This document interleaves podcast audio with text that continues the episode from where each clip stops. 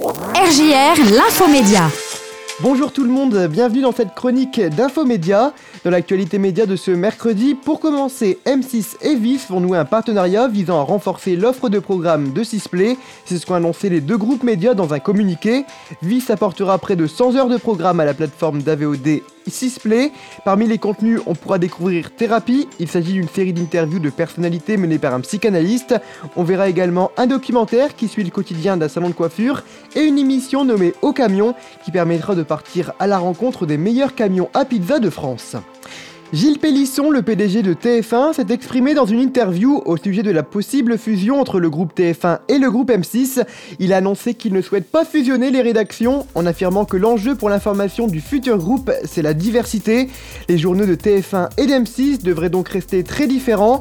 Gilles Pélisson a également indiqué que chacune des chaînes gardera sa personnalité. Concernant Netflix maintenant, la saison 5 de la série espagnole Elite sera de retour sur la plateforme le 8 avril. Cette saison comportera 8 épisodes. La saison démarrera parce qu'il se passe juste après la fête du Nouvel An de Philippe et la fuite de Guzman. Nous allons pouvoir découvrir de nouveaux personnages et cette saison ne sera pas la dernière puisqu'une saison 6 a déjà été commandée par Netflix.